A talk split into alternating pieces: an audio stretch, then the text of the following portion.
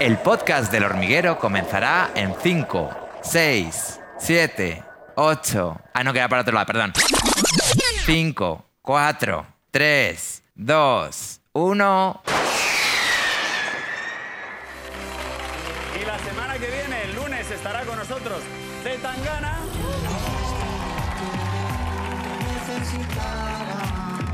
El martes, el alcalde de Madrid, José Luis Martínez Almeida.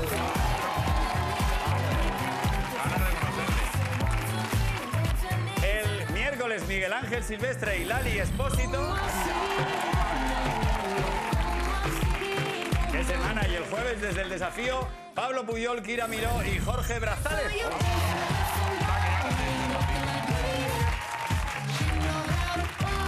Amigos, hoy ha venido a divertirse al hormiguero Jordi Évole.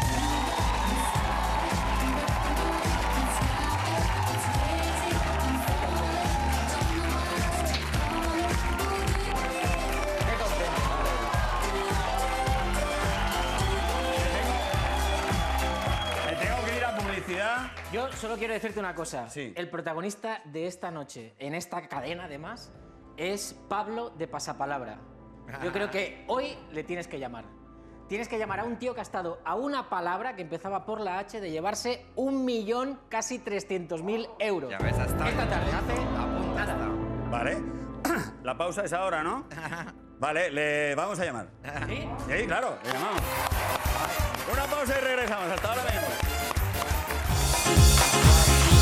Y no te olvides de seguirnos en todas nuestras redes sociales: TikTok, Instagram, Facebook, Fosbic, Kissprint, Tronkis, Chulkin.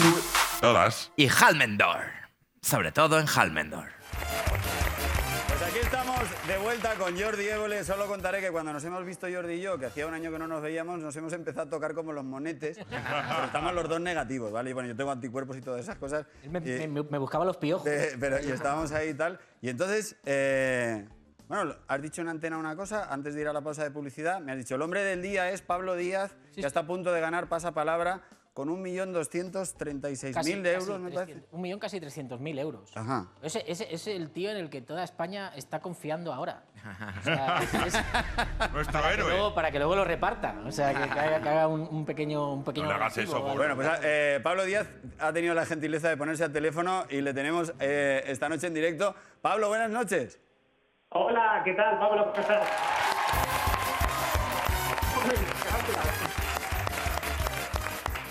Bueno, pues eh, te- a la limón, yo- ¿no? A ver, no es por nada, pero es que yo fui compañero tuyo, Pablo, en uno de, de los programas de Pasapalabra. No sé si lo recuerdas. Esto es bueno, no me Jordi.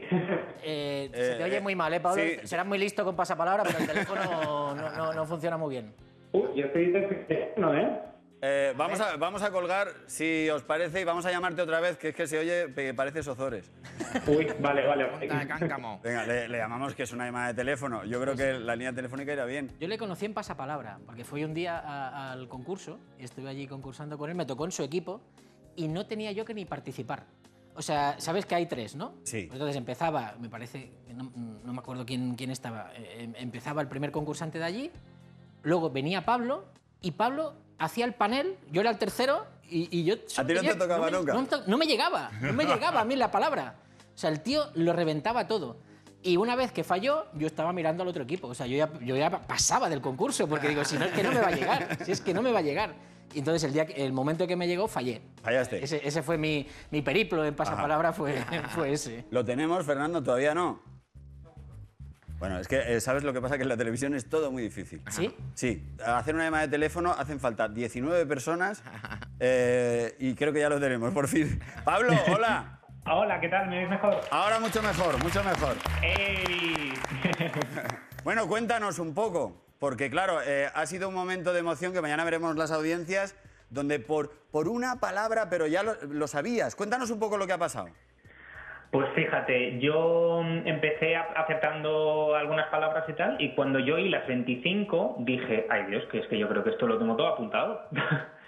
Eh, entonces, ¿qué pasa? Eh, acerté 24 en total y me quedó solo una, que era un general eh, de las guerras púnicas. Hombre, Entonces, Dime, dime. ¿Cuál era? Es Es que van a pillar, es que claro. Mira, mira que fallar un general de las guerras púnicas también, vale. Pablo. O sea, Pues fíjate que era con la H y dije a un general siracusiano, pero que, que se llamaba Hierón, el que me preguntaba era Anón. Bueno, pues luego mira en Wikipedia que Hierón y Anón lucharon en la misma batalla. Oh. O sea que fíjate. bueno, o sea- ahora, ahora Pablo, dinos la verdad. Pablo, dinos la verdad. Dime, dime. A ver, yo creo que tú, hoy el bote que estaba en un millón doscientos, ¿cuánto? 294.000 euros estaba. Madre mía. Dinos la verdad. Tú te estás esperando a que haya más pasta en el bote y hoy has fallado a posta. Dinos la verdad. Totalmente, sí, sí, sí. A ver, es que yo hasta que no llegue a los 2 millones, yo no me llevo el bote. Ese es Pablo Díaz. Ese es Pablo Díaz. No, al final, es que claro, eso nunca sabes lo que puede ocurrir en el programa y cuando los nervios están a flor de piel, es muy, es muy difícil, es muy difícil. Pero bueno, a ver si puede haber más ocasiones, ojalá que sí. Tiene a un seguir sistema- estudiando, que es lo importante. Tiene un sistema, Pablo, hay una, una prueba en pasapalabra. Yo soy muy fan de pasapalabra. Ya veo, ya. Entonces, hay una prueba que, que hay unos números, entonces se destapa el número y aparece una palabra Sí. eh, sobre un tema. Y entonces son nueve palabras, una, dos, tres, cuatro, cinco, seis, siete, ocho, nueve, ¿vale? Entonces, tú tienes luego que acordarte cuando Roberto Leal te va diciendo en el 3, y tú dices, pues en el 3, hormiga, en el 4, eh, abeja, en el 5, avispa. Pues es muy difícil, yo la encuentro dificilísima. Pues este, Pablo Díaz, memoriza la primera sílaba de cada palabra y entonces se hace es. una, una línea que es ratocá. ¡Hala! ¡Qué En la segunda línea se hace palopí. Qué buena idea. Y en la tercera, sí, hazlo tú. Hazlo tú. buena idea. hazlo tú, hazlo tú, hazlo tú. Palopí. Ya está. Pues el pavo, o sea, es una prueba difícil. Yo la encuentro dificilísima. Te la hace de un tirón. Pero claro, tú- porque De un tirón. eh, tienen muchos más sistemas memotécnicos. Sí, al final, bueno, cada prueba tiene su aquel y esta, esta sí que es muy visual realmente. Eh, pero luego es verdad que para el rosco hay muchas veces que, que tienes cosas memo- mnemotécnicas. Por ejemplo, pero incluso con palabras fáciles, ¿eh? Por ejemplo, mira, entre el arenque y el boquerón, yo nunca me acuerdo cuál es el pez más grande. Entonces, me acuerdo que arenque es grande y boquerón es pequeño. Entonces, pues este tipo de cosas mnemotécnicas que uno dice, bueno, me, lo- me, lo- me entiendo yo a mí mismo y ya está. Sí, sí, desde luego te entiendes tú a ti mismo. No Porque, ningún o sea, por cómo, por cómo suena. Eh, no, pero es que tiene, tiene una. Esto que acaba de decir Pablo tiene que ver. Porque a lo mejor así dice, pues vaya a arreglar memotécnica, pero tiene que ver con que tú tienes oído total. Eh, yo tengo oído absoluto, sí, eso es. Mira, O sea, como, wow. como- como el príncipe Carlos. bueno, es, es- es- es de otro tipo.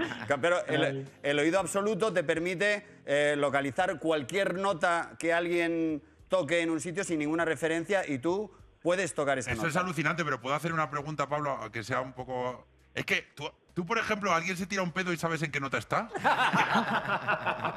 depende, de lo, depende de lo agudo grave que sea. Es- ¿Me, está- me estás diciendo que sí? no, hombre, ya, ya hay sonidos que a lo mejor ya son demasiado, demasiado ruido. Pero una nota sí, una nota sí. Ajá. Eh, ¿Y tú estudias mucho todos los, estudias mucho todos los días? Eh, para pasapalabra, dices. Sí. Sí, sí, sí. Ahora, mientras estoy grabando, si, si no me pongo... Los días que no tengo nada que hacer, tipo un sábado, pues a lo mejor ocho horas, ocho... ¡Hala, chaval! Chaval. Sí, sí, sí. Madre mía, con la Porque de es que- fiestas ilegales que hay para ir y tú ahí estudiando, macho. Estás, estás, final, estás desaprovechado, es Pablo. Estás desaprovechado. Necesitamos un ministro de Claro. Hacienda. o Sí, claro. Porque tú eres, tú eres violinista. Yo soy violinista, eso es. Ajá. Bueno, pero a lo mejor te apetece dedicarte también a otras. Yo creo que tienes un potencial como violinista, seguro que, claro, teniendo oído absoluto. Eh, Sí, sí, sí, hombre, desde luego esto de pasapalabra, ahora estoy dedicándole mucho tiempo, pero cuando yo termine sí que volveré a, a- a la música, que también es, es lo mío. Pero, ¿qué? A Para- estudiar para- fuerte eso. pero una, una pregunta, Pablo. Para estudiar para pasapalabra, ¿uno qué, qué estudia? O sea, ¿qué se, qué se coge? ¿Te coges el diccionario y, y va- voy por la V ya? Claro. No, no lo entiendo. Pues, ¿Qué se estudia? pues, te vas a reír, pero literalmente sí, ¿eh? Claro. O sea, tal cual. Hostia, o puta. sea, en verdad, no, no todo el diccionario, pero un un buen día cogimos, los que nos preparamos para esto, decimos, a ver qué preguntas los guionistas, si yo fuera guionista de pasapalabra, pondría en el rosco para Ah. que sea difícil. Y Claro. entonces te ves el diccionario y dices, "Mm, esta, esta tiene pinta de que es difícil. Ah, y te psicología apuntas. inversa. Vas a pillar al pillador. Vas a pillar al guionista. Efectivamente, Qué vas bueno. a pillar al pillador. Oye, bueno. oye, y una cosa, ¿se, se liga más eh, siendo campeón de pasapalabra? O violinista. Bueno, depende del violinista y depende del ganador de pasapalabra. Y yo como todavía no soy ganador de pasapalabra, pues no lo sé. Claro, no, no te, no te has comido un rosco, claro, con razón. Todavía no me he comido Oh, un por rosco. favor, eh, Todavía no preparéis estas, estas emboscadas. Muy bien, muy bien.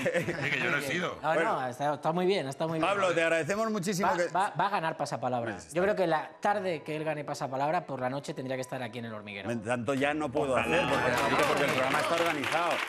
Ya hemos roto el programa, y- pero no, hombre, no, pero sí que te, te invito eh, una noche de estas, te invito y seguimos hablando. Hombre, pero a ti te lo pueden Claro, chivar en, Antena 3, lo saben. En Antena 3 saben cuándo te vas a llevar el, el rosco.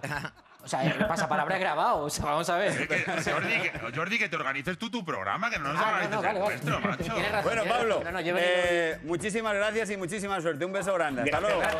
Y ya contigo Bueno, vienes aquí. Gracias, gracias. Gracias. Eh, bueno, qué, qué crack. Impresionante. No, los días que no hago nada estudio ocho horas, ha dicho. Como nosotros. Eh, claro, más o menos. Bueno, tú, y tú también de vez en cuando trabajas, ¿no? Porque hace tiempo que estabas por ahí haciendo otras cosas, ¿no? Bueno, he estado, no te creas, el año pasado trabajé más de lo que estaba previsto, porque yo hago temporadas de 10 programas y el Sí. año pasado con lo del confinamiento hice 6 programas más, desde casa, eso sí. Sí. Desde casa. Que O sea, hiciste 16. 16. Yo hago 182. al año. Ya, ya, ya, ya, pero tú tienes un pisaco de la hostia y yo vivo en un apartamento. la vida. Bueno, eh, vuelves este próximo domingo con un programa a lo grande porque has entrevistado, este próximo en lo de Évole, has entrevistado a José María Aznar. Hola. Wow. ¡Wow! ¡Pum! La primera vez que José María Aznar concede una entrevista a La Sexta. Solo estuvo en una ocasión en, en El Rojo Vivo, me parece cuando murió Suárez, que Antonio García Ferreras estuvo a todos los presidentes del gobierno en conexión, esto en duplex, pero que él se siente en una entrevista, que José María Aznar se siente en una entrevista con un periodista de La Sexta a conceder una entrevista larga, es la primera vez. ¿Y por qué ahora y por qué a ti? Bueno, yo creo que a mí por mi físico, sobre todo. yo creo que, que, que yo desde que empecé a hacer Salvados, cada año he llamado a Aznar. Cada año. Creo que ha habido años que incluso se han reído. Cuando han descolgado el teléfono en FAES, en su fu- fundación, decían, pero hombre, no, es imposible. Pero este año, a- a- gracias a un redactor, a Adrià Tardi, eh, a principio de temporada, dijo, se cumple en marzo el 25 aniversario de que Aznar ganó las elecciones. Y yo Qué- pensé, qué "Hostia, qué excusa, buena qué efeméride. buena excusa". qué buena efeméride. Y entonces llamamos con esta excusa y yo creo que eso, eh, sinceramente creo que es que nadie se había acordado de esa efeméride. y entonces eso hace ilusión. Cuando te llaman para una cosa así, que nadie se ha acordado y se acuerdan de un cumpleaños, dijo, pues oye, mira, aunque sea el ébole, mm, voy a dársela. Y, y nos dio la entrevista y luego allí en, el- en la entrevista, claro, es una entrevista que yo entiendo que tiene su punto de morbo. Porque quien más, quien menos puede imaginar que Aznar y yo igual, igual no pensamos. Bueno, puede ser, Puede ser. puede ser. Pero eso pasa muchas La veces. gente más intuitiva puede detectarlo. Y yo decidí eh, evidenciarlo desde el principio. Y entonces yo empecé la entrevista y le dije, señor Aznar, mire, usted y yo seguramente no votamos al mismo partido. Y él me dijo, bueno, mm, creo que no, pero usted todavía está a tiempo. Y digo, bueno, y usted también. Y se rió. Bueno, un- vamos ahí, Muy empate. bien, muy bien. Digo, usted y yo seguramente no celebramos los goles del mismo equipo. Dice, tiene usted razón, dice, pero no me haga hablar de las Champions que mi equipo ha ganado y el suyo no. Digo, no, no hace falta, no hace falta, y menos esta temporada. Digo, incluso usted y yo, a usted y a mí nos gustan papas diferentes. O sea, usted y yo somos muy diferentes. Pero me da muchísima alegría que usted hoy esté aquí. Y creo que eso como nos relajó a los dos, Sí. le pregunté que por qué había venido y me dijo, porque usted es un español perseverante. Esa fue su, su definición. Y a partir de ahí, pues yo intenté que la entrevista, yo no quería que la entrevista fuese un combate, porque me parecía que eso era lo más previsible. O sea, y, creo que en televisión hay que intentar sorprender hasta para bien. Y como creo que vivimos un momento de que ya hay especial polarización, especial tensión, especial crispación, digo, si yo hago una entrevista con Aznar y estamos ahí todo el rato en la guerrilla, yo creo que no me lo voy a pasar bien. Y hubo momentos que la cosa se, se tensó, pues porque si hablas de corrupción, si hablas de Bárcenas, si hablas de, de- del 11M, que recordamos el 11M, si hablas de la guerra de Irak, si hablas de la boda de su hija, pues son momentos, bueno, pues que la cosa igual no es su tema más favorito. Claro, claro. Pero, ostras, yo creo que él, como yo le dejaba contestar y él me dejaba repreguntar, y bueno, creo que se repreguntó y se preguntó todo y él contestó a todo lo que quiso. Y estoy muy contento que la baraja no se rompiese, que hubiese una cierta tensión, pero bien llevada, con educación y con cordialidad. Eh, vamos a retroceder cinco minutos antes de que llegues a la entrevista. Vosotros estáis eh, un equipo, todavía no sabes cómo te lo vas a encontrar. ¿Quiénes estabais? ¿Cómo estabais? ¿Estabais nerviosos? Pues que ¿Creías vamos- que...? Hicimos la entrevista en el Hotel Con- Intercontinental de Madrid, que está cerrado. Y, no, y tengo- Este, pues te- es que he visto, claro, es que ahora lo entiendo todo, porque el escenario es un poco como que no hay humanos. Y, y claro, está cerrado. El, el- el hotel está cerrado y nos lo abrieron para nosotros porque queríamos un salón grande que representase como el lugar donde se ha podido celebrar una fiesta que ahora no podemos celebrar. O sea, los 25 años de Aznar ganando unas elecciones, que fue un momento histórico, tú lo recordarás. claro, O sea, tanto, es- es- como no. eh, llevábamos 13 años de Felipe González y Aznar, que nadie daba un duro por él en el año 89, cuando él se presenta a las primeras elecciones, las gana pues siete años después, tampoco tardó tanto. Y, y- y en ese momento histórico, que ahora celebramos 25 años, ahora resulta que no lo podemos, no- ellos no lo pueden conmemorar, ni el PP. Tampoco el PP está para muchas conmemoraciones. Ahora no está Están- para fiestas, Están ¿no? más para, para mudanzas que, que para fiestas. y, y entonces, pues decidimos hacerlo en ese salón. Nos abrieron el Intercontinental, que ya es una pasada para nosotros. O sea, un hotel cerrado y que te lo abran para, para que tú puedas grabar allí, mm, mm, tú agradecimiento total. Para que tú puedas grabar a Aznar. Claro. Claro que- Entonces montamos un set, montaron los compañeros de, de realización, eh, Biel, Paco, José, eh, montaron un set increíble con, con cinco cámaras solo para Aznar. Era una pasada. Porque quisimos que, que- que- que pudiese durante la entrevista haber pantallas partidas. A veces en la entrevista hay un Aznar contra Aznar. Eh, eh, eh, tiene, tiene un punto de liturgia. Me- me ha- de me ha- realización. ahora veremos las imágenes, pero me ha sorprendido mucho. Tiene algo, estamos viéndolas ahí detrás, tiene algo de, ¿cómo te diría? De interrogatorio. Bueno, es que tiene algo de interrogatorio una entrevista siempre. Y si tú tienes por primera vez a alguien como José María Aznar, hubo un momento que Aznar me dijo, ¿llevo muy bien preparada la entrevista? Me dijo, digo, hombre, llevo 10 años preparándola. si no llevo bien preparada esta. No, pero me refiero, de- dentro de la, eh, eh, claro, la televisión tiene muchos secretos. Uno de ellos es la realización. Entonces, en la realización, si tú haces una pregunta y en la pregunta ya está el invitado con la cara y la pregunta no le gusta, los microgestos también están dando eh, información. Y estas cámaras que le pones por arriba, hay una que se la has puesto aquí arriba. Yo no.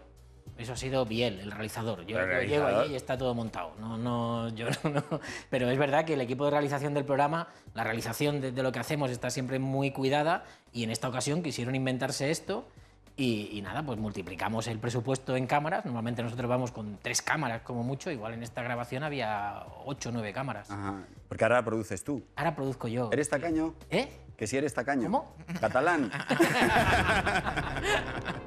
Yo creo que no, yo creo que no. O sea, yo soy de la teoría de Johan Cruyff, cuando entrenaba al Barça, que le decía a Núñez, el presidente, le decía, el dinero en el campo, no en el banco. Y a mí me gusta siempre tener el dinero en, en- en donde grabamos. En lo que se ve. En lo que se ve y en invertirlo allí. No sé, creo que una vez lo hablamos contigo que yo te decía, hostia, os gastáis una pasta cuando hacéis estos experimentos aquí fuera con coches destrozados y demás. Y tú me dijiste, bueno, es que el programa tiene un presupuesto, se lo puede permitir, pues adelante. Seguramente, si no invirtiésemos tanto, igual podríamos ganar más dinero, pero yo creo que invirtiendo tanto es lo que te permite luego que la gente también se sorprenda con, con lo que haces. Ajá. Me gustó mucho una cosa de Aznar, nada más llegar, porque claro, tú sabes que cuando tú tienes un invitado le tienes que pedir los derechos. Sí. Y claro, eh, eh, yo veía allí a, a- a un compañero, a, a Pau, que le intentaba ir detrás a pedir los derechos a Aznar. Claro, es una situación que, hostia, impresiona. Que te tiene que Aznar- firmar. Aznar impresiona. te tiene Los que derechos firmar. de imagen para que se puedan emitir las imágenes. Efectivamente. Entonces Aznar empieza a leerse el contrato y, claro, la, la cesión de imágenes es una cosa... O sea, tú en aquel momento piensas que te están robando. Es que es muy chungo ese. Yo he firmado ahora la vuestra. Claro, claro. No lo he leído, porque he pensado, bueno, si un día llego a mi casa y me encuentro a Pablo Motos, pues sabré que esto que he firmado era mi cesión de, Bueno, de es una cesión normal, claro. Y, y entonces Aznar lo vemos allí que está firmando y dice, ¿cómo cambia la historia? Aquí firmándole yo una cosa a la sexta. Como dice, "Hostia, ¿cómo me tengo que ver? ¿Cómo me-?" Y, y- y todo eso provocó mucha risa entre Ajá, pero el bueno, ¿y equipo. ¿cómo fue vuestra primera impresión? O sea, el, el momento este incómodo antes de empezar la entrevista, antes de abrir fuego, Él se pide una Coca-Cola. Llega y se pide una Coca-Cola. ¿Vale? Entonces yo le recibo, digo, hombre, señor Aznar, por fin. Eh, no, quería yo tampoco hablar de la entrevista, de, de, qué iba a ir la entrevista ni nada. Y entonces le hablé de su yerno, de Alejandro Agag. Porque tengo un amigo que hace, bueno, tiene igual hace, acaba trabajando con él. Y entonces yo estaba enterado de un negocio que tiene Alejandro Agag, que está montando unas carreras a nivel mundial, una especie de Fórmula 1 diferente, en lugares extremos. Y le saqué ese tema y, oye, le, le brillaban los ojos hablando del proyecto de, de- de su yerno y de cómo estaban viviendo su yerno y su hija Ana en Londres. Y eso, pues también yo creo que creyó. suavizó. Sí. Suavizó. Noto, eh, siempre que vienes al programa y has hecho una entrevista importante, casi siempre sueles decir que al final de la entrevista te suelen caer bien los que entrevistas. Sí. ¿Qué tal con Aznar? Pues también, ¿por qué no? O sea, yo, yo creo que, que, mm, A ver, Aznar y yo no vamos a ser amigos, pero, pero creo que tuvo un muy buen gesto viniendo a nuestro programa.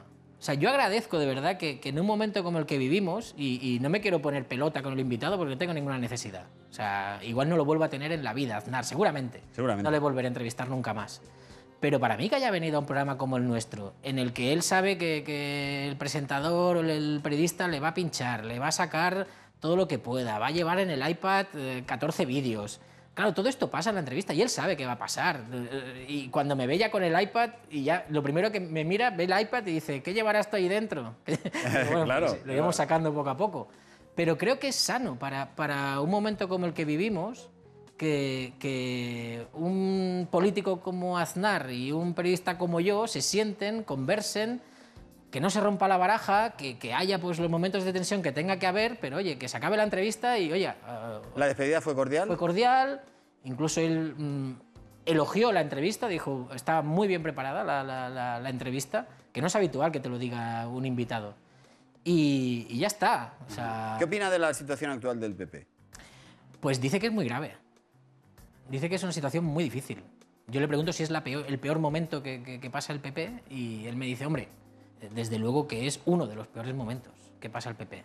No le vi con mucho apego a lo de la sede de Génova. Yo pensaba que, que la sede de Génova él la tendría como un punto de cariño, de... de- de- O sea, no se ha enfadado porque Pablo Casado ahora se quiere ir. Yo creo que se ha enfadado porque Pablo Casado, por el motivo por el que Pablo Casado se quiere ir. Porque claro, cuando tú dices, me quiero ir de la sede para romper con el pasado, claro, el pasado también es Aznar. es Aznar. Claro, yo le pregunté, ¿usted cuando escucha a Pablo Casado decir eso, de alguna manera, a usted Pablo Casado también le está llamando corrupto? ¿Y? Y él contesta, y el domingo lo veremos. Próximamente. Cliffhanger. Aznar le quita el sueño a Bárcenas, ¿tú crees? Porque nunca se habla de Aznar, pero eh, cuando hablamos de la caja B del PP, al menos no sé si es un rumor o no, pero se dice que esto venía pasando en el PP desde Alianza Popular. Según Bárcenas, desde el año 82. Y de una manera más organizada, según la sentencia del- de la Audiencia Nacional, luego ratificada por el Supremo, desde el año 89. Y Aznar se hace con el PP, se hace presidente del PP, en el año 90. Es decir, lo pilla en el momento álgido. Claro. Yo le, le pregunté y le repregunté mucho por la corrupción, porque me parece que es un tema que- del que hay que hablar. Mm, a mí me extraña mucho que un personaje como Aznar, que me parece un tipo controlador de lo que hay alrededor suyo, no se enterase de nada. Entonces él mantiene constantemente que él no sabía absolutamente nada y me dice, nunca, y subrayo, nunca he recibido un sobre ni un sobresueldo. Vamos a ver, eh, claro, hay que decir, vamos a ver ese momento, pero hay que decir que Bárcenas ayer salió en el juez y dijo que tiene tres cajas que no están en su poder, para que no le vayan entrando a la casa unos señores extraños y demás, con contabilidad del PP y que le dio un sobre con 60.000 euros a Esperanza Aguirre. Esperanza Aguirre ya dice que le ha puesto una querella. Eh, todo esto sucedió ayer. Pero bueno, es el momento en el que tú le preguntas por la corrupción y por la caja B. Atención, Aznar. En su escrito a la Fiscalía, el señor Bárcenas habla de personas con nombres y apellidos que recibieron complementos salariales eh, con dinero negro eh, durante la etapa en la que él, él era el tesorero. Entre esos nombres está el de Mariano Rajoy, que por fin ha despejado la incógnita de quién era M. Rajoy, Dolores de Cospedal, Federico Trillo, Pío García Escudero, Francisco Álvarez Cascos, Ángela Cebes, Javier Arena, Rodrigo Rato. ¿Usted era conocedor de algo de esto? Yo, yo no he recibido un sobresueldo nunca. ¿Era conocedor de que otra gente lo pudiese recibir? No, si lo hubiese conocido, evidentemente lo hubiese corregido. Pone usted la yo mano. no he recibido jamás un sobresueldo. Nunca. ¿Pone usted la mano en el fuego por Mariano Rajoy? Yo pongo la mano en el fuego por mí. Los demás que pongan la mano en el fuego donde quieran. Yo digo que eso yo no lo sabía y luego estoy convencido que esas personas actuaron de la manera más correcta y más eh, íntegra que, que pudieron hacer o que hicieron. Pues sí que veo buen rollo, sí. Es, eh, yo considero que la respuesta hacia Mariano Rajoy es dura. Es duro todo. Y, y es duro cómo está frenando palabras cuando contesta. Porque está editando, a la vez que está hablando, está editando como si fuese un editor de corta y pega para no decir más de la cuenta. Sí, sí. O sea, que es un tío muy listo. Muy listo. Eh, ¿habéis, eh, ¿Hablasteis en algún momento de si le apetecía volver a la política? Sí. ¿Y? No, me dijo que se lo piden cada día. Dice, no hay día que yo vaya por la calle que alguien no me pare para decirme, vuelva, señor Aznar. Pero que no, que no tenía ninguna intención. Incluso le pregunté, ni en este momento, usted refundó el Partido Popular. Él se encuentra en el Partido Popular hecho unos zorros. Él se encuentra el PP después de Hernández Mancha, vuelve Fraga cuando Fraga se había ido y al final Fraga le, le cede eh, la presidencia a él. Y el PP pasaba un momento muy delicado. Y claro, yo le decía, ante otro momento tan delicado, ¿a usted no le vienen ganas de volver? Y no, no, no le vi, no le vi yo. Ajá. ¿A Aznar le cae mal Pablo Casado? Mm, creo que últimamente ha habido comentarios de Pablo Casado que no le han hecho ninguna gracia. Pero claro, Casado e- es un cachorro de Aznar. Lo tuvo en, en la Fundación FAES y, y muchos dicen que Casado acabó ganando el último congreso del Partido Popular porque detrás estaba Aznar. Aznar. Y por eso no lo ganó Soraya, ni lo ganó, creo que la otra era María Dolores de Cospedal. Eh, mm, no sé hasta qué punto la campaña que ha hecho en Cataluña Casado a Aznar le ha satisfecho. ¿A Aznar le cae mal el rey emérito? Bueno, eh, hablamos bastante rato del rey emérito, porque a mí eh, me habían contado que la relación entre Aznar y el rey era regulera, porque el rey se llevaba bastante mejor, y dicen que históricamente el rey Juan Carlos se ha llevado bastante mejor con los presidentes del PSOE que con los del PP. Y en concreto con Aznar, que él venía de la experiencia con Felipe González, con Aznar nunca hubo feeling. Y de hecho, por lo que dice Aznar, Aznar siempre habla del respeto institucional. Pero deja como muy claro, sin decirlo, que en lo personal, sin decirlo. Ajá. Pero no entra en lo personal. Eh, creo que está cabreado. Aznar es inspector de Hacienda de profesión. Uf, claro, claro. Claro, se ha encontrado con, con un monarca con el que él estuvo siendo presidente y el monarca era jefe del Estado, hostia, que no pagaba sus impuestos. O sea, es que, es que hemos, hemos vivido una situación No, no. muy anómala. Es que hoy, eh, ahora mismo es noticia que el rey ha regularizado por segunda vez con Hacienda y que ha pagado 4 millones de euros. Joder, macho, más que el de pasapalabra. Pues es eh, noticia de ahora, de hace, de hace un rato. Eh, entonces, claro, tú eres el presidente y a lo mejor sabes cosas de un rey y no las puedes decir. Porque claro, ser presidente es muy difícil también. Hay una, un fragmento de un libro de, de- del periodista, no me sale el nombre ahora de pila, Cacho de apellido. Eh, Fermín, no. Fermín Cacho es Jesús, el corredor. Jesús Cacho. Jesús, No, bueno, Cacho. Cacho. eh, y tiene, tiene un libro donde relata un episodio del rey Juan Carlos con el que era el Aznar, el, eh, Aznar y el administrador del rey Juan Carlos, que era eh, Prado y Colón de Carvajal, que luego también tuvo sus cosillas. Y, y le dice a Aznar, dice, yo estaré al lado de la corona, siempre y cuando no haya ningún escándalo de corrupción económica. Año 94.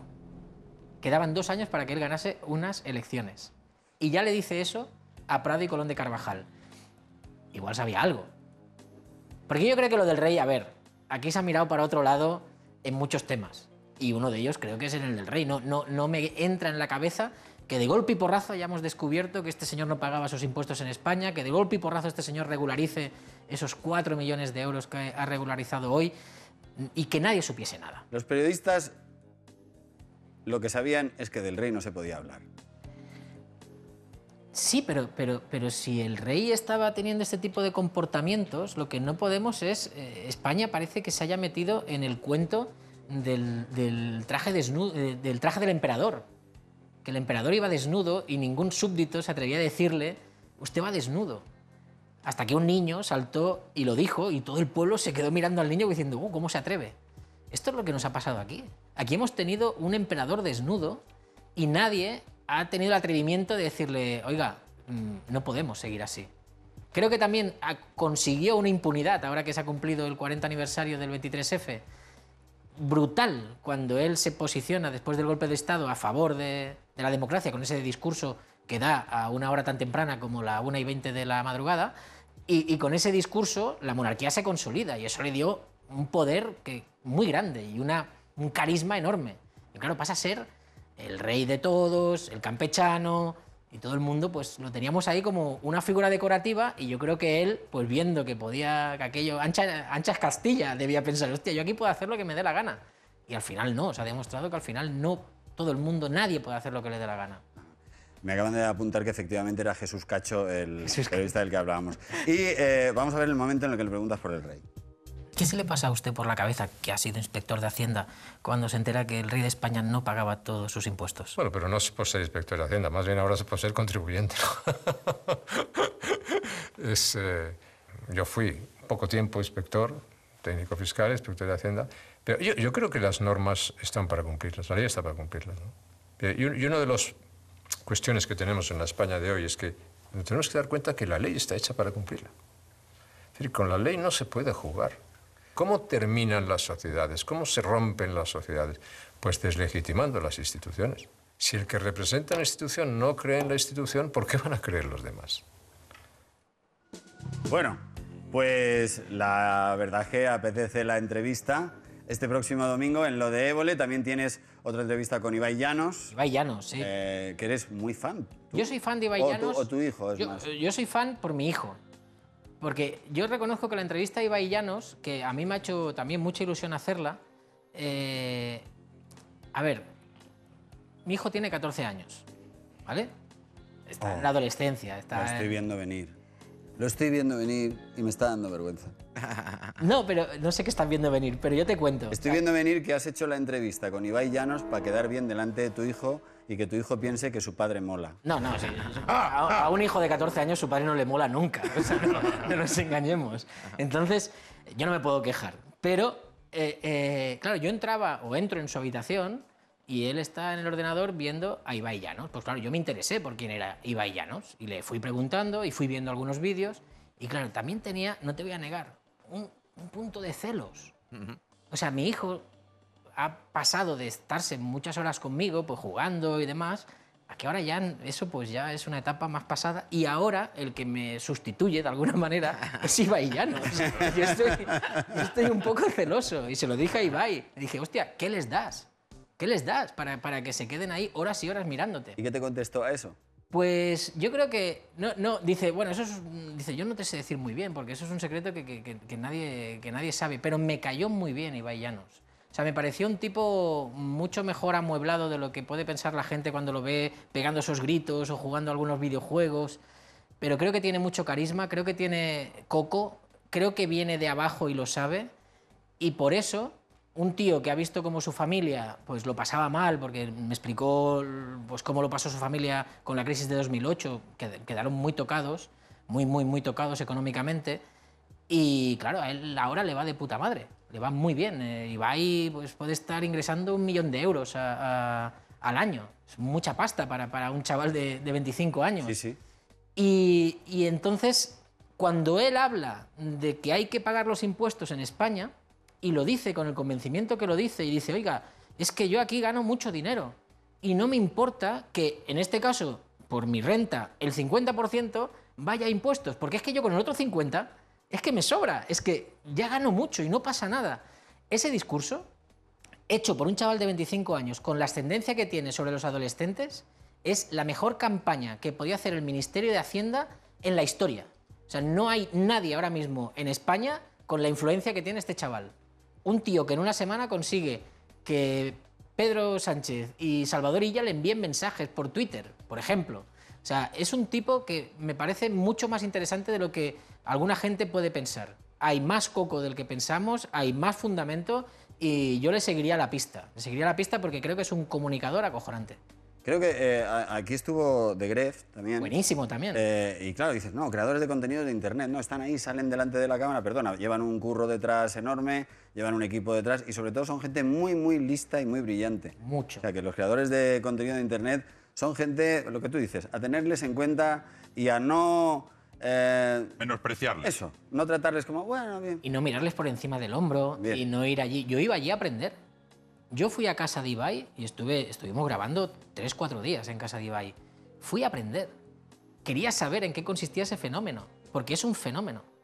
Y hay que tenerlo en cuenta. O sea, está muy bien que sigan habiendo televisiones y ojalá que dure mucho esto, por favor. Por favor. Pero, pero hay ahora otras fórmulas que yo creo que nos tenemos que, que interesar y no, ni mucho menos despreciarlas y decir, va, esto es esto del Twitch, esto del YouTube, esto, esto no es nada. No, no. Eso es cada vez más Es una revolución. y lo hacen muy bien. Y lo hacen muy bien. Y además, yo para hacer una hora de televisión a la semana necesito un equipo de 30, 40 personas. Este tío, es verdad que lo hace mucho más sencillo, pero allí tiene sus tres cámaras. A nivel de contenidos, ¿cuántos guionistas tienes tú aquí? 12, me parece. 12. Ibai no tiene a nadie. Como muchos los compañeros también que están haciendo directos en su casa. Igual comentan, oye, pues hoy voy a jugar a ¿Quién quiere ser millonario? Y luego entra en el directo de Twitch y juega a ¿Quién quiere ser millonario? Pero nada más, nada más. Y tiene una verborrea y una capacidad de improvisar y una capacidad de escaletarse los temas de los que quiere hablar. Hostia, a mí me alucina. Oye, no quiero terminar sin hablar un segundo de eh, tu cataplepsia, ¿se llama? Cataplegia, sí. Cataplegia. Cataplegia. Tú tienes una, una enfermedad que no es ninguna tontería, Mm. eh, que viene de la narcolepsia Sí. y que lo que te sucede es que si te ríes de repente y te da un ataque de risas muy fuerte, tu cuerpo se desconecta y te desmayas. Sí, sí, sí. Eh, eh, es, eh, el, el cuerpo detecta que, en mi caso con la risa, en otros casos de cataplegia, con otras emociones, el llanto, eh, el miedo. En mi caso es con la risa, que yo creo que es un castigo divino. Porque, es que yo, porque yo es que, es que me he reído mucho. Eh, en la vida me ah, sigo riendo. pero te frenas. No, no me freno y por eso a veces me acabo cayendo, porque no me freno. O sea, intento hacer la vida más normal que puedo. Pero sí que es verdad que, bueno, que te condiciona, que te tienes que, que- que medicar y que hay un momento en que el cuerpo te desconecta y te quedas sin musculatura. Y entonces el cuerpo se convierte en algo flácido, que es como está tu cuerpo pues, en la fase REM del sueño. ¿Sabes? Que te cogen la mano y... y- Sí, sí, la, la fase profunda de sueño, que es la quinta fase, que es la fase donde se descansa. sin perder la conciencia. O sea, Sí. yo, no, yo soy consciente de todo lo que me pasa. Solo que te, estás Lo que pasa es en que el- igual estoy el- ahí caído, como el otro día me pasó con Wyoming. Ajá, lo tengo y te- si no te importa... No, hombre, eh, me encanta recordarlo esto, Pablo, muchas gracias. Hombre, es un momento que da cosica, pero también es verdad que no yo, por ejemplo, no sabía que ni que existía este tipo de... Pero la primera vez que me pasó en televisión fue contigo. Fue aquí. conmigo, sí, sí, Sí, sí. Te pasó aquí, pero me lo habías explicado. Sí, te lo expliqué, pero no, no, claro, me lo habías, te lo había explicado, esa fue mi suerte, porque claro, Wyoming no se lo había explicado. Ya, eh, Wyoming, Claro, claro, no sabe qué está pasando. bueno, Wyoming, vamos, es que, es que de ti. se viene más arriba. Claro. Y entonces empieza a hacerme más gracia. En vez de parar, Wyoming, que es médico. Wyoming es médico. O sea, me ve allí caído. O sea, que, que yo estaba ya, vamos, o sea, a punto de, de- de- de caerme al suelo. Al suelo. Y él, vamos, y, y dice, ¿qué le pasa a este tío? ¿Qué le pasa? Y, y yo, claro, sin poder reaccionar, y dijo, puta, digo, digo, serás, pero cállate ya. O sea, le faltó decir, eh, hay un médico en la sala. Si eres tú el médico, atiéndeme, atiéndame, señor Wyoming. Vamos a ver el momento. Pero estás muy cagado, me han dicho que estás muy cagado con el COVID. No, llevo bolsa. Bueno, es que... Ah, te hace gracia mi dolor. Bueno, vale, venga. El, el único tipo que los viernes se va al tanatorio. A echar el ratillo. Bueno, venga, estamos, esto ya estamos viendo disturbios. ¿Pero qué le pasa a este hombre? Jordi. Ya está, ya está. ¿Ya? Wow, macho. No, no, ¡Qué putada! Sí, sí, sí, sí. No, no, Eh. no es agradable. La verdad es que toda mi gente lo sabe, el equipo lo sabe, mis amigos lo saben, mi familia lo saben. Y cuando me pasa algo así, pues yo que sé, enseguida me aguantan. O cuando yo veo que me va a dar, pues ya me siento. Porque una vez me caí en redondo. Estábamos grabando en Japón con Andrés Iniesta y me, me- me- entró un ataque de estos de risa y me caí en, en redondo, me pegué una hostia contra el suelo. Y a partir de ese día fue cuando ya fui al neurólogo, me empezó a tratar, el doctor Alex Iranzo, aprovecho para, para saludarle. Y, y nada, primero no acertamos mucho con la medicación, luego un poquito más y, y ya ves que me está yendo muy bien la medicación. Hombre, no. eh, pero, pero ahora, por ejemplo, por la noche va bien, que antes no te iba tan bien. No, ahora, y- ahora duermo muy bien por la noche. Pero te condiciona mucho la vida, por ejemplo, yo qué sé, eh, conducir. Imagínate que estás escuchando una tertulia eh, cómica. Intento, intento, por ejemplo, eh, más que escuchando la radio que me puede pasar, que me dé un ataque de risa, no sé, yo me río mucho, yo qué sé, con, con Berto Romero, por ejemplo, me río un montón, o con Andreu.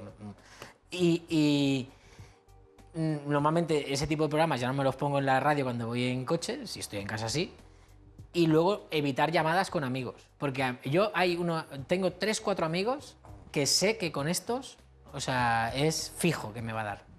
O sea, David, Bernat, Joanju, o sea, e- es, eh, eso es tres en raya, eh, no fallan.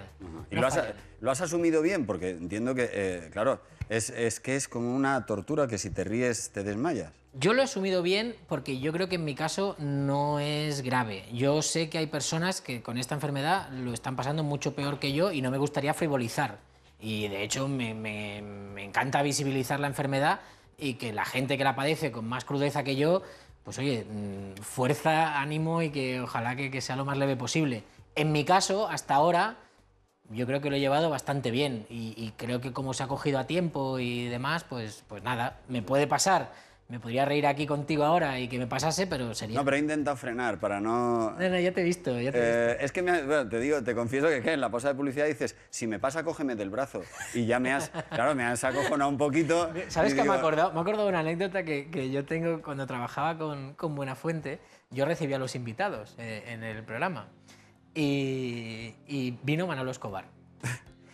Y, "Hostia, Es que no empieces, no saques esos temas. Vino Manolo Escobar y, y a Manolo Escobar hacía poco que le había dado un ictus. Yo le quería muchísimo a Manolo Escobar, además me, me ayudó en uno de mis primeros reportajes a conseguir unas entradas para entrar a ver una final de, de la Champions del Barça y desde ese día le tenía muchísimo cariño.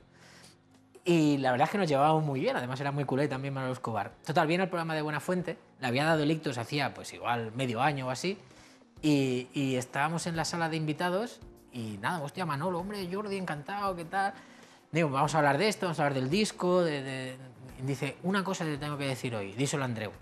Si en algún momento veis que yo me quedo así como sin decir nada, vosotros tranquilos, que a veces que me dan unas ausencias y me quedo así. Digo, hombre, Manolo, no me digas esto. ¿Y qué hacemos nosotros ahí? Dice, no, no, no, no, si no pasará nada. Yo me quedaré así callado y yo se me pasa enseguida y yo sigo la entrevista luego normal y corriente. Claro, cuando le explico eso a Andreu Buenafuente, que es un hipocondríaco del copón, yo creo que Andreu hizo la entrevista temblando. Decir, bueno, a ver, este señor en qué momento se va a quedar en el pause. Y, no pasó, no pasó en ningún momento. Pero estuve toda la entrevista que cuando te lo estaba diciendo a ti, digo, claro, ahora Pablo se va a pasar la Claro, entrevista está- eh, pensando, pues un poco, a ver eh, cuándo le da un este... poco eh, como Andreu estoy. Claro, vaído. digo, no, no, que, que no le pase ahora en directo. Me Eh, pasa también explicando chistes. A veces me, me hago gracia explicando el chiste y no puedo acabarlo. No puedo acabarlo. Pero es que tú también vas tentando la suerte. Yo voy tentando la suerte porque a mí me encanta reírme. O sea, es que disfruto mucho con la risa, con los amigos, con las amigas, explicando historias. Y, y me pasa muy a menudo con ellos. Lo que pasa es que ya lo conocen, pero a veces es que empiezo un chiste y soy incapaz de acabarlo. Entonces eso le provoca mucha gracia a los demás. es como una cosa que se retroalimenta y yo estoy allí intentando acabar el chiste y cuando lo acabo, claro, ni puta gracia tiene ya el chiste. Ya ha tenido más gracia toda la previa que, que el chiste en sí. ¿Estáis viviendo la tensión que estoy viviendo yo? de que no se nos vaya de las manos la gracia y de que le dé un ataque de risa y que se Tentamos nos a la caiga. suerte, te cuento un chiste. Tentamos a la suerte. Venga, échale huevo. No, no, no, no, no, no. Que va, Pablo. Pablo, no, no. No, no, no, no, no, no, Pablo, Pablo. No, tío, que me han dicho hoy mis padres, oye, por favor, no nos lo hagas pasar tan mal como en el intermedio. No, no, no. ellos. Pues nada, mira, esto es, esto es sagrado. Vamos con las hormigas, trancas y Vale, espera un segundo, tal? ¿Cómo estás? O sea, Pablo, que para arreglar, para que no se ría Jordi, salimos nosotros, ¿no? Buenas noches, español. Que salgan las hormigas, que Pero no no, tienes no. A mí las hormigas son lo que más gracia me hace de este programa. Pues, Bueno, no te preocupes, yo te agarro, yo te, yo te agarro, yo te agarro. No, no, no, hoy tenemos una... cuando- ya sabéis que me gusta mucho eso de Pablo, el hombre de negro, cuando hacíais eso del hombre de negro, no sé qué. Y hace tiempo de eso, pero ese tipo de cosas me encantaban. Bueno, tío, escucha, te, va- gracias. te vas a hacer una sección. A ver, es graciosa la sección, ¿eh? Pero, ver. Pero tampoco, no creo que te desmayes. Es que hace poco la hemos estrenado y es buenísima. Es como juego de niños, pero con abuelos. De hecho, Juan y Medio nos ha ofrecido comprar el formato y estamos en negociaciones. La sección se llama. Juego de niños. ¡Al revés! Ah, es con, Sí. con gente mayor. Exactamente, lo hemos llamado así porque es como juego de niños, pero al revés. Ah, muy bien. Hay, hay una frase de, de- de Juan y Medio, que es un grande, es un grande, Juan y Medio. Súper grande. Todos Y el programa sentidos. que hace, igual que el que hace Ramón García, que lo tuvisteis el otro día aquí, ayer, cuando Ayer. ayer. Buenísimo. O sea, me parece que hacen programas de servicio público total, el uno y el otro. Juan y Medio, en una entrega de premios que le dieron por su programa con la gente mayor, subió a recoger el premio y cuando se lo daban dijo, estoy muy agradecido porque creo que con este programa hemos conseguido un nicho de mercado. Y pensé, este tío es héroe, este tío es Dios. O sea, Buenísimo. recoger un premio y tío. decir eso... Es que está a otro nivel. Pues Bueno, mira, vamos con la sección que se nos va el Sí, tiempo y tenemos. pedido a nuestros Quiero recordar que esta noche Walter, nuestro especialista, va a ir a toda velocidad con su coche contra una guillotina.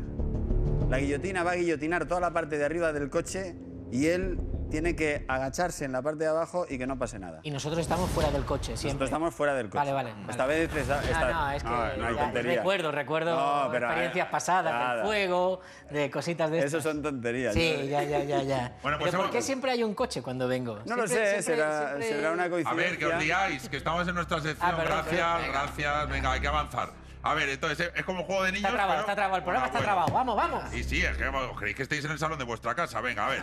Entonces, les hemos dicho conceptos o personas de actualidad, ¿vale? Tienes que adivinar de quién están hablando, ¿vale? O sea, ellos Venga. definen y yo tengo que adivinar el personaje. Exacto. Sí. O el concepto de actualidad, ¿vale? Vale. Venga, vamos con la primera. Le conoce todo el mundo, es muy popular, tenía unas melenitas, creo que se la han cortado ahora. Pues a mí me gusta más con la melenita. En todos los sitios está.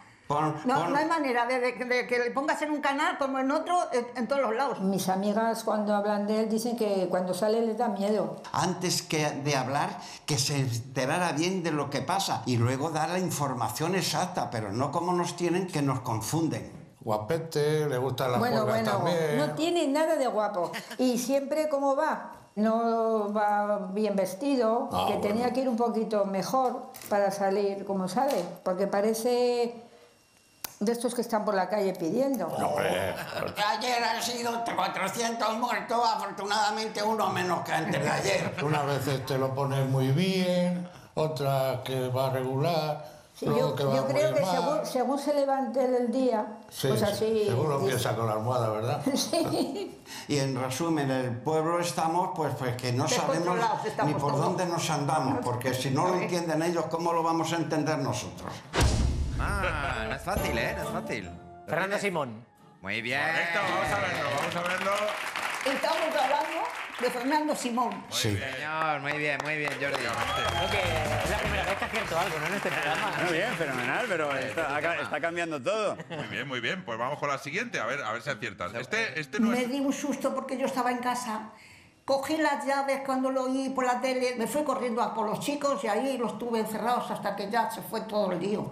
Porque hay que ver qué susto nos dio. Me entró una tintera del susto que tenía. ¡Qué miedo! Pues, ¡ay, qué susto me di! Claro. Yo estaba trabajando, dejó claro quién... bien, sí. un poquito. Afortunadamente dieron el paso para atrás, pero el impacto fue enorme. ¡Ay, cuando entró! ¡Pum, pum! Y tiró el, el- el agujero que hizo en el techo y todavía está de recuerdo ahí. Y todos se escondían debajo de los asientos, todos. La metralleta y las pistolas. Y las pistolas. Qué terrible, terrible, sí. Bueno, bueno. La metralladeta. A ver. 23F. 23F, sí, sí. Bien. Correcto. Bien. Estamos hablando del 23F. Correcto. Bien. Vamos a seguir otro día con la sección porque ahora eh, queremos darle a alguien una alegría. Ah, la llamada. La llamada de Open Bank. O sea, Vamos a llamar a, a Pablo, el de pasapalabra. no, no, el, el teléfono hay que crearlo así al azar, entonces llamamos y nos puede pasar de todo. Sí, sí, he Vale, pero, escuchado, he pero, escuchado situaciones guapas. eh, hay de ha habido de todo. Entonces, eh, Sexo. bueno, eh, sí. Ostras, ¿te viste aquel día cuando estaba un señor haciendo el amor en mitad de- y cogió el ¿Qué te teléfono? crees que, que yo te vea? Yo te veo, tío. Ya, ya, ya veo que. Yo te veo. Bueno, eh, vamos allá, vamos a hacer el, el número de teléfono de Open Bank. Van cogiendo números al azar, ¿vale? Ahí, ahí están todos los números posibles y van ahí tachando a lo loco. Has hecho al azar, ¿verdad, Jordi? Por un, por un momento, Al azar. por un momento pensaba que me iba a, a dejar elegir los tres y yo iba a poner uno de una amiga. No, pero que. No, hombre, eso no yo- se yo puede. sí, por favor. Es ilegal. Claro, pero yo pensaba cuando ha venido con esto, digo, pues yo digo, yo pongo aquí uno que ya me conozco. Que no, Esto. no. No, Que ya, aquí, ya, ya que aquí no hay corrupción. Pero. Pues es raro, ¿eh? Porque estamos en España. Pues mira, voy a poner este. Y vamos a llamar a ese número de teléfono. Open Bank regala 3.000 euros si cuando... eh, ¿Quieres preguntarlo tú o lo hago yo? Como tú me digas. Hazlo tú. Yo, yo hago lo que tú me digas. Hazlo tú. Tienes que decir, ¿sabe usted qué es lo que quiero? Y si te contesta en la tarjeta del hormiguero, se lleva los 3.000 pavos. ¿Vale? Intenta sobre todo que no te cuelguen, no te cortes porque hay veces que eh, nos mandan a la porra, ya lo sabes. Qué bien, tío. ¿Vale? Sí, sé, sé, A cari- ver. sé cariñoso. Ha habido veces Hola, que ha merecido la pena. Pero ni no- buenas noches ni nada. Sí, Sí, sí, puedes buenas decir noches. buenas Ah, buenas noches. noches. Sea Hola, amable. buenas noches. Sea amable. Se- Pero no la entrevistes, decir, ¿eh? eh, buenas noches, le llamamos del hormiguero. No, no, eso no, pero puede decir buenas noches, ¿sabe usted qué es lo que quiero? ¿Vale? No entrevistes, sé que te conozco. Hola, buenas noches. Hola, buenas. Hola, buenas noches. Eh, ¿Sabe usted qué es lo que quiero? La tarjeta del hormiguero.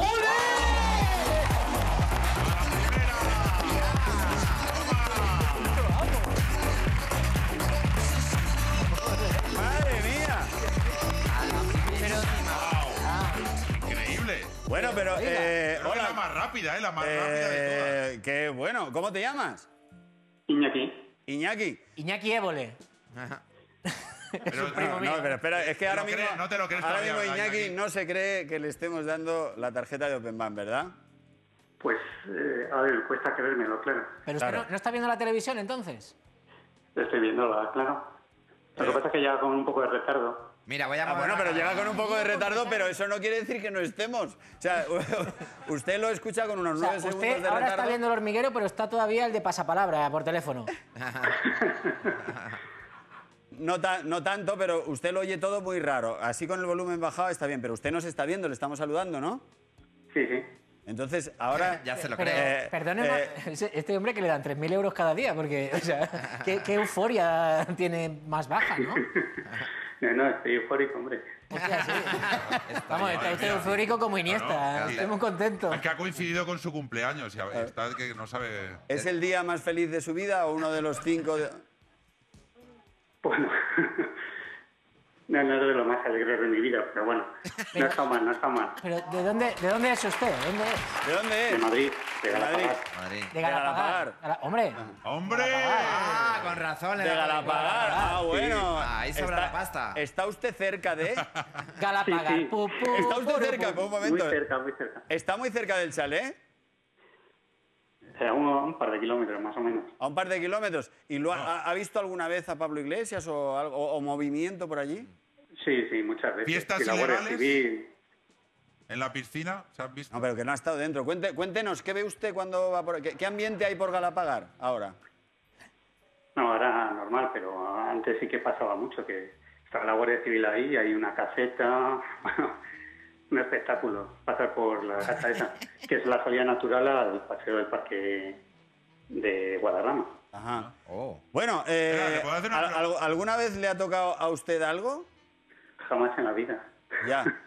Y, igual por eso no sabe si ponerse contento o no. Estoy muy contento, es que no lo- soy muy expresivo, pero estoy muy contento. Bueno, pues... bueno, señor, eh, ¿cómo, cómo me ha dicho que se llama? perdón? Iñaki. Iñaki, Iñaki. ¿A qué se dedica? No sé. Eh, Iñaki, me pregunta Évole que a qué se dedica usted. Eh, Iñaki. Me, me dedico, soy consultor. Constructor. No, No, consultor. Ah, consultor. Consultor informático. Sí. Muy bien, muy bien. Mm. Bueno, pues le deseamos a usted que se gaste este dinero y que lo disfrute con esa alegría que usted tiene. ¿Qué significa F5? ¿Para qué sirve el Muchas F5? gracias. Déjalo, déjalo. Eh, acaba de ganar la tarjeta hormiguero Openman con 3.000 euros. Felicidades, Iñaki.